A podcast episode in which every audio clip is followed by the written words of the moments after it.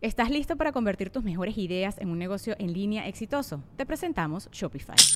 Tal vez no lo sabías, pero nuestro podcast More Than Mamis es un negocio y lo empezamos por supuesto para desahogarnos y hablar sobre la maternidad, no para convertirnos en expertas de ventas y del e-commerce. Así que sí, necesitábamos ayuda para vender nuestro merch y poner en marcha nuestra tienda. ¿Y cómo suena con Shopify?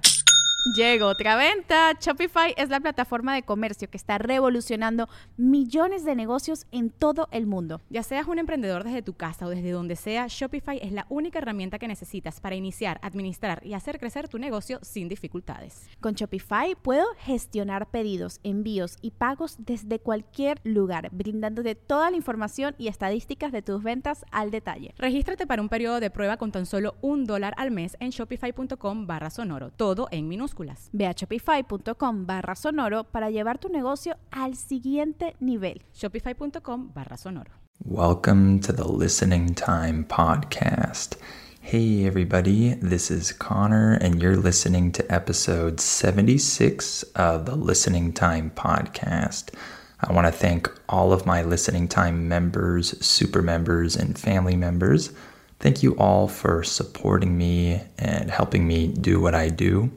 And remember that if you haven't joined my membership yet, you can join to receive my specialized training, which will help you understand native speakers when they're speaking fast. And specifically, if you want my advanced podcast episodes, then become a listening time family member and you'll receive two new advanced podcast episodes every month. So click on the link in the episode description below this episode to join today. That's patreon.com slash listening time. So I have a little bit of a special episode for you today. I'm going to be talking about curiosity in language learning. And I'm talking about this today because I also have an opportunity for those of you who are more curious when it comes to your English learning experience. So, I'm going to talk first about a new tier that I have for my Patreon membership, and then we'll talk a little bit more about curiosity in language learning in general. Remember that the word tier refers to a level. So the new tier or the new level that is available now for all of you is Listening Time VIP. So I'm going to talk a little bit about that right now. For those of you who are curious and you want to be able to ask me questions and learn more about different concepts in English, you can join this tier. Now, let me explain how it's going to work. So, the reason why I'm opening this tier is because I get a lot of questions from many people, many of my listeners, regarding English, uh, listening, pronunciation, grammar, language learning, all kinds of subjects, all kinds of topics related to English. I get questions all the time from many people. And of course, I don't have the time to answer every question that I get with a very detailed response. And I think that's a little unfortunate. So I wanted to open the opportunity up for all of you uh, who want to be able to ask me questions about English related topics and hear me answer those questions uh, in video format.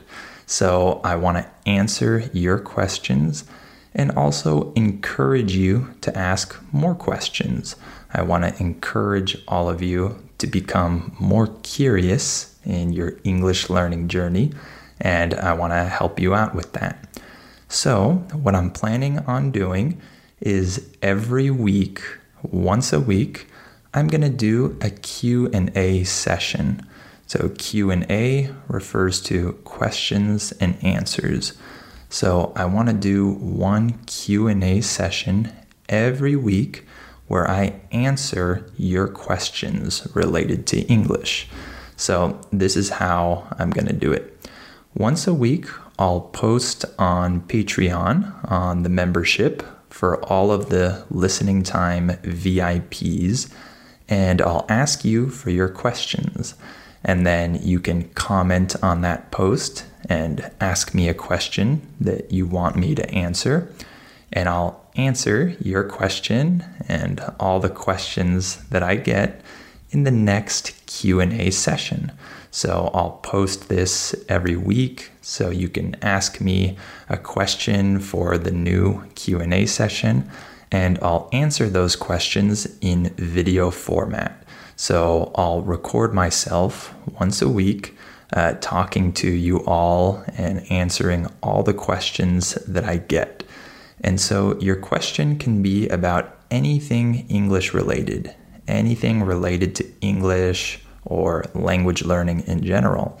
So if you have a question about the pronunciation of a certain word, or if you want to know uh, why a certain phrase is hard for you to use in English, or you're curious about a certain grammatical structure, or whatever it may be, you can ask me that question and I'll try my best to answer it uh, and answer it in detail during this video uh, Q&A session.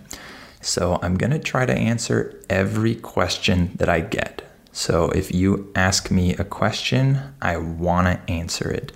And if there aren't that many questions one week and I can answer them all in a very short time, uh, what I'll do is I'll also spend some time talking about some of the errors that I've heard from my students during the previous week, which should be very helpful for you. So I always record my students' errors from my classes. And so I'll talk about some of those errors that I heard that week and explain why they're wrong. And I'll show the corrections, and you'll get a nice lesson uh, every single week. Uh, even if you don't want to ask me a question that week, you'll be able to learn a lot and benefit each week during that Q&A session because I'll be talking about many different English concepts and errors based on your questions, other people's questions, uh, or the errors that I hear my students make. So that will be every single week, and it will be in detail, and it will be a very nice lesson for you. So, this new tier is for people that are a little more serious, uh, maybe a little more curious, and who want to ask me questions and have a weekly class kind of. Uh, where they learn more about some of these concepts related to English. And so this tier is going to be at a higher price. So this will be $8 per month. So for $8 a month, you'll be able to have access to this weekly Q&A session. You'll be able to ask me the questions that you have regarding English and you'll be able to learn a lot every single week. And so I'm sure there will be fewer people in this tier than the other tiers because it costs a little more money. Um, but that will be okay because it will give me the chance to answer everyone's questions. So if I have hundreds and hundreds of people in this tier, it might be a little hard to answer all of the questions. Um, but I'm sure there will be fewer people that sign up for the listening time VIP tier. So I should be able to answer every question that I get from all the listening time VIPs. That's really important for me. I want to be able to answer all the questions I receive. Uh, I'm very serious about this. Uh, I want to uh, give a detailed response to the questions I get. So, this is why this tier will cost a little bit more than the other tiers. So, if you're interested in that, make sure to sign up to become a listening time VIP, and you'll be able to start asking me questions, and I'll be able to answer your doubts and help you understand a lot of different concepts in English. So I'm sure that will be very helpful for a lot of you. And remember that this will be a weekly session, not just once a month. I'm going to do this every week and I'm going to ask you for your questions every week. So it's a very constant uh, thing that I'll be doing.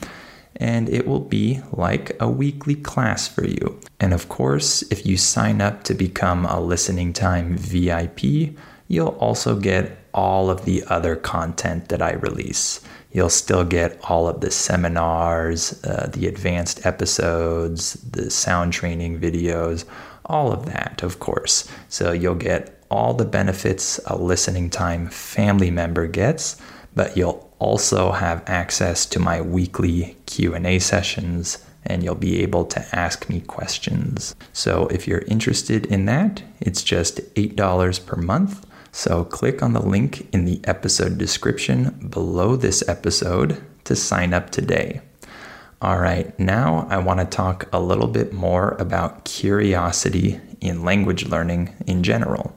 So, uh, curiosity is a very important characteristic that can help people accelerate their language learning and learn faster. In English, when we say that you accelerate, this just means that you go faster.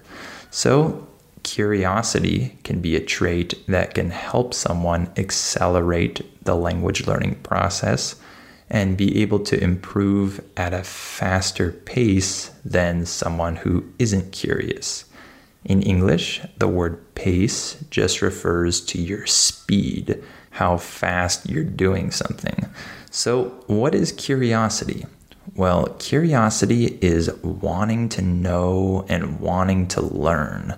So, if you have this trait, this means that you're uh, interested in understanding more about the subjects that you're learning, or you have a general interest in understanding the world around you and the things that you see and the things that you're interested in learning. So, this can be very helpful when it comes to language acquisition. And let me clarify something. I don't think that this will just directly uh, lead to acquiring things faster. And if you ask questions and show curiosity, that you're automatically gonna learn things faster. Because in language learning, I don't think that just learning about a rule or learning some new concept, I don't think that this actually uh, leads you to acquiring this concept. I don't think that this means that you're automatically going to know how to use that rule once you learn it. I've talked about this before. Uh, I don't think that language acquisition works that way. I don't think that a teacher teaches you how to use a rule and then you memorize the rule and then you use it correctly when you're speaking. I have never seen that work in any of my classes with any of the hundreds and hundreds of students that I've had. Uh, that simply doesn't work in that way. But curiosity and asking questions helps lead to language acquisition in a more indirect way. Let me explain. When you learn in a curious way uh, about different concepts in the language, so let's say you learn about a certain pronunciation rule in English, this doesn't mean that you're automatically gonna pronounce this thing correctly in your speech. It's not to happen. But what it will do is you will start to notice that correct pronunciation when you do your listening practice. Once a teacher has shown you this and has drawn your attention to this, you're going to start to notice that pattern when other native speakers speak. And you're going to start to hear that and it's going to become more familiar to your ears and you're going to start to notice it everywhere. You're going to start to hear that sound again and again and again. And this will draw your attention to the correct sound. And eventually, once you've heard the correct sound many, many times uh, as native speakers are speaking, eventually you are gonna be able to pronounce that correctly if you make the effort to do so. So, the way that asking questions and being curious helps you to speak better is that you'll be able to hear that correct pronunciation or the correct grammatical structure or whatever it is. And you'll be able to notice that many times when you're listening or when you're reading. And that exposure, that repeated uh, exposure to this word or phrase or structure or whatever will eventually lead you to become more comfortable with it and you'll be able to use it in your own speech. So, yes, this curiosity actually helps you acquire a language because it helps you notice these correct patterns. And I believe that this is a very important part of language learning, being able to notice things. As a language learner, when you're noticing things, when you really try to notice uh, certain elements of the language that you're learning, you are going to learn faster than someone who doesn't notice these things. So, the faster you notice things and the more you notice things, the more you're going to start to hear that thing in your listening and in your reading. And the more you hear or read that thing, the faster you'll be able to use it in your own speech. It's pretty simple.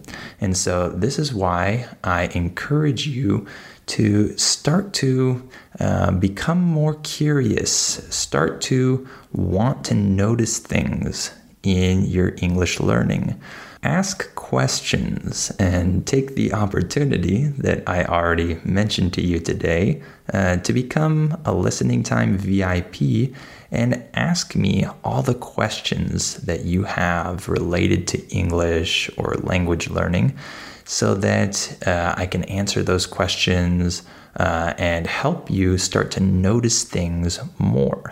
And of course, if you have another teacher, another English teacher that you take classes with, um, be open to asking them questions and wanting to know more about certain things related to English and uh, be curious. Try to foster more curiosity in your life in general and in your language learning in specific.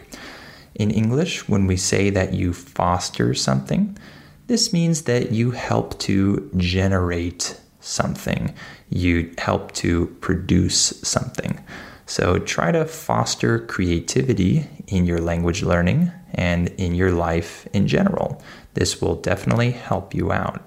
So, I want to talk a little bit about some examples of students who I've had that have shown this curiosity and who have tried to notice new things in their English learning journey and who have benefited from this. So, for example, I remember uh, I was working with a student on the TR sound in English. Uh, in English, when native speakers pronounce the letters TR together, we say it like this tra. For example, trust or truth. However, many English learners don't pronounce it like this. They pronounce it as tra, right? And this is incorrect. And so I was showing this to my student, and we were looking at different examples of words that start with TR. And he was really fascinated by this reality that he hadn't noticed before. He hadn't noticed that this uh, sound was different from the sound that he was making. And he was really interested in this, and he asked me for more examples of words that have that sound. And we spent a long time practicing with that. And of course, he didn't get it right away. He didn't suddenly pronounce every word with TR correctly. Obviously, not. Uh, I already mentioned that I don't think that it works like that. However, over the following weeks and the following months, I noticed that he started to pronounce uh, more and more of these words correctly. It wasn't automatic, but over time, he started to say uh, more and more of these words in the right way. And now he always pronounces these words correctly. It's very impressive. And this all started because he asked this question and he started to notice this pattern when he did his listening practice. And because he started noticing it over and over again, he became comfortable with it very fast. And he told me that uh, he was hearing this sound everywhere. He said, I can't believe that I didn't notice this before. And so that ability to start to notice that sound helped him to actually acquire this sound. So that was pretty cool. And then I remember that with another student, um, I was showing her that every time we use an object after the word listen, we always need the preposition to. So we say, listen to music, for example. We don't say, listen music. And this was uh, a big uh, revelation for her. Uh, in English, when we say the word revelation, we're saying that something is revealed to you. You learn something completely new. And so this was a revelation for her. And uh, she asked for more examples, and I gave her more. And I showed her that we always use to after listen uh, if we have an object afterwards. And then she did the same thing as the other student. She started to notice this pattern again and again and again during her listening practice. And she came back to me uh, a few classes later and said, I hear this everywhere now. Every time someone says the word listen, I always hear the word to afterwards. And this is something that I never noticed before. And now I notice it every single time. And then from that point on, she started to acquire this pattern. And little by little, she started saying the correct phrase more and more and more. And now today, she says this correctly almost 100% of the time, whereas in the past, she said it wrong almost 100% of the time. So, because she was able to start noticing this pattern, she was able to acquire it in her own speech. So, this was really cool to see as well. So, these are a couple examples of how my students' curiosity has led them to acquire a certain element, a certain uh, English element in their own speech, and do this in a natural way by noticing the thing more and more. And so this is my goal with my Q&A sessions that I'm going to do for my listening time VIPs. I want to help draw your attention to certain elements, certain patterns in English that will help you start to notice these things in your own listening. And by doing that, you're going to start to get more and more comfortable with these different elements and you'll be able to acquire them in your own speech eventually. So that's the goal with the Q&A sessions that I want to do. I want to foster curiosity.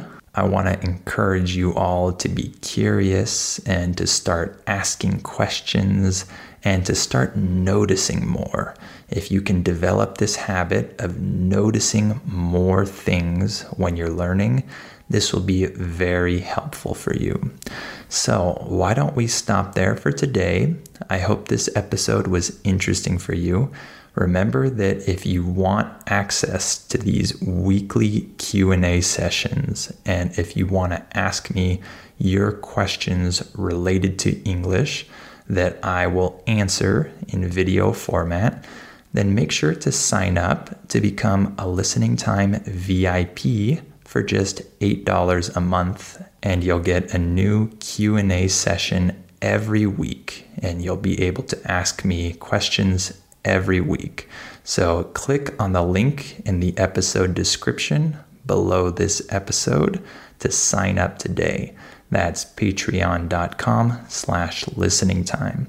And of course, for those of you who become listening time VIPs, you'll get all of the other benefits as well. You'll get all of the same things that a listening time family member gets, but you'll also get these uh, q&a sessions as well.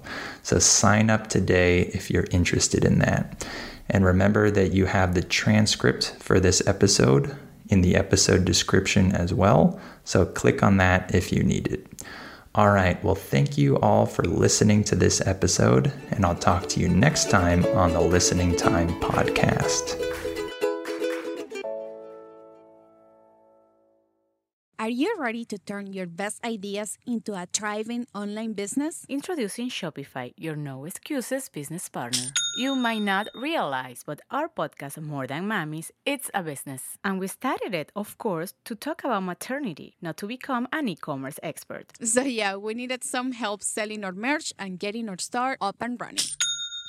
Another sale! Shopify is a commerce platform revolutionizing millions of businesses worldwide. No matter if you are a garage entrepreneur or a big business, Shopify is the only tool you need to start and grow your business without the struggle. With Shopify single dashboard, you can manage orders, shipping, and payments from anywhere, giving you the insights you need wherever you are. Sign up for $1 per month trial period at shopify.com slash sonoro, all lowercase. Go to shopify.com slash sonoro to take your business to the next level today. Shopify.com slash sonoro.